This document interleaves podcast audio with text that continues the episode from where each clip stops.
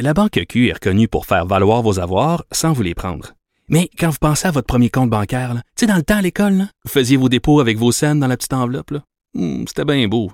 Mais avec le temps, à ce compte-là vous a coûté des milliers de dollars en frais, puis vous ne faites pas une scène d'intérêt. Avec la Banque Q, vous obtenez des intérêts élevés et aucun frais sur vos services bancaires courants. Autrement dit, ça fait pas mal plus de scènes dans votre enveloppe, ça. Banque Q. Faites valoir vos avoirs. Visitez banqueq.ca pour en savoir plus. Pendant que votre attention est centrée sur vos urgences du matin, vos réunions d'affaires du midi, votre retour à la maison ou votre emploi du soir, celle de Desjardins Entreprises est centrée sur plus de 400 000 entreprises à toute heure du jour. Grâce à notre connaissance des secteurs d'activité et à notre accompagnement spécialisé, nous aidons les entrepreneurs à relever chaque défi pour qu'ils puissent rester centrés sur ce qui compte, le développement de leur entreprise.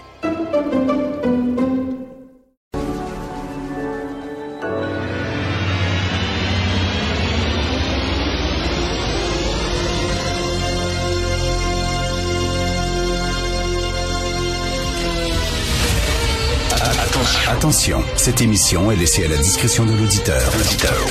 Les propos et les opinions peuvent choquer. Peuvent choquer. Oreilles sensibles s'abstenir. Richard Martineau. Martino. Un animateur pas comme les autres.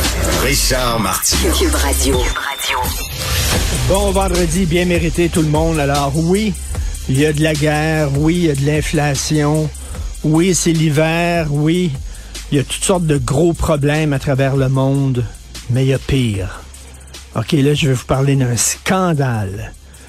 Vous allez peut-être pleurer à la maison si vous avez des enfants, s'il vous plaît, tenez-les loin de la radio. Écoutez ça. C'est dans le, dans le devoir, euh, le cahier culturel. C'est la première page du cahier culturel.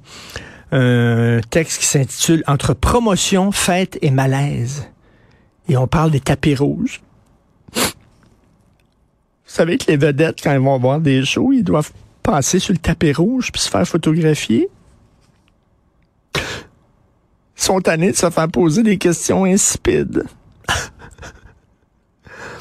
Là, il y en a qui disent c'est épouvantable. On me demande où c'est que je vais aller en vacances. Ou qui a fait les pantalons que je suis en train de porter. Ou alors, on me demande d'expliquer c'est quoi mon album en une seule phrase quand je suis sur le tapis rouge, alors que je peux pas résumer mon album et mon œuvre complète en, une seule phrase. C'est tellement complexe, c'est tellement...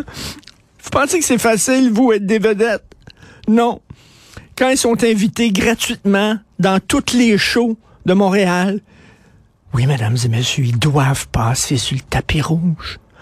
On leur fout un micro sur le nez, puis on leur demande, puis, as-tu des belles vacances cet été? Il faut que ça cesse. Il faut que ça cesse, ça, ce massacre. Alors, il faudrait que les journalistes sur le tapis rouge demandent, alors, euh, tu sais que c'est les 100 ans de l'anniversaire de Proust. Est-ce que tu as lu À la recherche du temps perdu et qu'est-ce que tu en penses? Est-ce que tu préfères les Rougon-Macquart de Zola à la recherche du temps perdu? Euh, c'est ça qu'il faudrait demander aux vedettes. Ben non. Qu'est-ce que tu portes?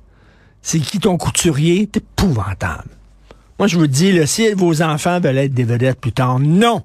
Dites non à tout prix, parce qu'ils doivent subir cette torture. Autre texte dans le devoir aujourd'hui, c'est Aurélie Langto qui parle d'un backlash. Vous savez, le texte sur euh, le texte de la presse euh, et du euh, le reportage du 98.5 aussi, c'était conjoint 98.5 la presse, qui a remis un peu les choses, euh, les montres à l'heure, les pendules à l'heure concernant l'histoire de Julien Lacroix. Euh, et là, Aurélie Langto, dans Le Devoir, dit, bon, on assiste à un backlash anti-féministe. Je le savais que ça, ça viendrait avec MeToo. On assiste à un backlash anti-femme. Non, c'est pas un backlash anti-féministe.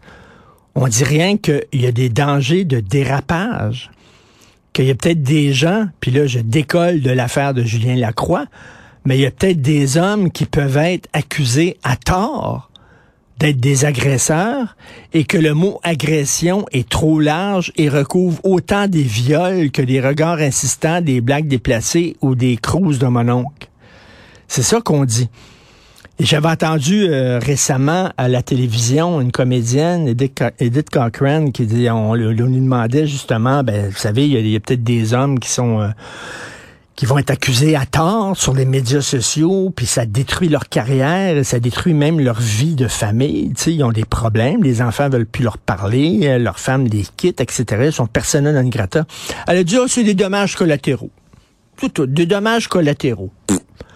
Si ça arrivait à son frère, si ça arrivait à son chum, si ça arrivait à son père, est-ce qu'elle dirait, oh, c'est des dommages collatéraux? Ben oui, ils vont avoir des gens, des gars, qui vont peut-être, euh, ils auront plus de carrière, euh, euh, ça sera une erreur, ils vont tout perdre. Ben oui, mais qu'est-ce que vous voulez? Ça arrive, on fait pas d'omelette sans casser des œufs. Je suis désolé.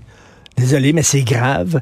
Et je trouve que c'était bien de remettre les montres à l'air. C'est pas un backlash antiféministe, absolument pas. Les gens disent oui, c'est important, MeToo, puis oui, c'est important, mais faites attention avec les tribunaux populaires parce que vous pouvez briser des vies. Et euh, c'est pas parce que ça arrive à un homme que c'est moins grave. Alors, Roulant aujourd'hui non, c'est du backlash antiféministe. Je suis désolé, absolument pas.